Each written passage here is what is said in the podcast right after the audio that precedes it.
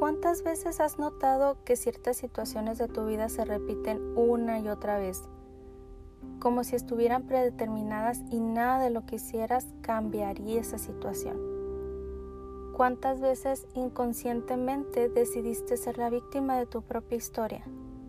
Porque aunque las novelas nos digan que el papel protagónico es de una víctima, la verdad es que en la vida real ser una víctima no es un papel protagónico de ninguna manera. Y la única persona que puede cambiar esa situación es uno mismo. Nos podemos rodear de personas que nos quieran ayudar, pero la única persona que se puede ayudar es uno mismo. A cambiar ese papel de víctima a un papel protagónico, a un papel donde tú eres fuerte, inteligente, eres capaz, te decides a hacer las cosas, te decides a mover, vaya, te decides a vibrar en alto. ¿Por qué? Porque te lo mereces. Sin embargo, hay otra situación. En nuestro paso por ser víctimas, dañamos a muchas personas. Y la verdad es que eso no lo podemos dejar así. Hay que responsabilizarnos de las cosas que hacemos mal. ¿Y cómo nos responsabilizamos? Bueno, cambiando. Cambiando nuestro papel de víctima a un papel protagónico, porque nosotros somos co-creadores de nuestra propia vida de nuestro propio guion, de nuestra propia película. Y no creo que en tu guion esté escrito hacerle daño a los demás, por lo menos no en el mío. Y por lo menos yo he aprendido que todo lo que hagas, hazlo con amor, porque esa es la única manera en la que vas a poder vibrar muy, muy alto. Y otra cosa que también aprendí es que no solamente la salud se enfoca en un camino, sino en varios.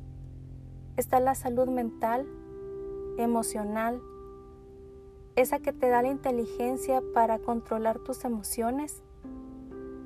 Está la salud espiritual. Todos tenemos que creer en algo o en alguien. Todos tenemos que movernos por la fe. Está la salud física. ¿Cómo quieres hacer cosas en la vida si tu estado físico está mal, desde tu alimentación, desde tus rutinas de ejercicio, desde esas enfermedades que no has tratado porque o no has tenido tiempo o no lo quieres ver. Y por último, la salud social, esa que te impulsa a estar en una comunidad de manera sana y confiar que eres parte de ese grupo.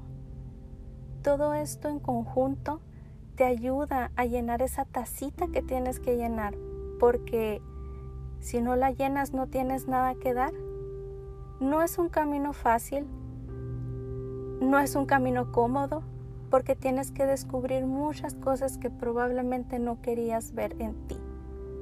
Sin embargo, lo que sí te puedo asegurar y lo que te puedo decir es que el resultado es maravilloso, porque descubres a una mujer inteligente, a una mujer capaz, a una mujer que brilla, a una mujer que no se avergüenza ni siquiera de sus imperfecciones físicas, a una mujer que ya no busca la perfección, porque al querer buscar la perfección, nos damos cuenta que queremos ser omnipotentes y eso sinceramente es ofender.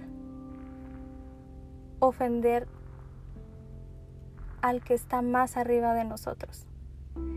Y la verdad es que no hay que ser perfectos. Tenemos las capacidades suficientes para hacer lo correcto en la vida. Por eso me dediqué a estudiar mucho sobre este tema y ahora algo me dice que tengo que compartirlo con ustedes. Porque si puedes cambiar, si puedes mejorar, si puedes hacer que las cosas sucedan de manera diferente, si puedes pensar en positivo Y si puedes recibir cosas positivas, si puedes recibir bendiciones, nada lo impide más que tú y tu mente y creer que las cosas no van a cambiar. Cada semana voy a compartirles un tema, un tema que por cierto me apasiona mucho y espero realmente que cada uno de esos temas te ayude a encontrar tu camino, así como yo encontré el mío. Y así como lo sigo encontrando y lo sigo construyendo porque uno nunca deja de aprender. Mi nombre es Gema Gómez. Nos vemos en Spotify todos los sábados a las 5 de la tarde. Y recuerda algo, quiérete mucho y quiérete bien. Es la única manera que vas a poder querer a los demás.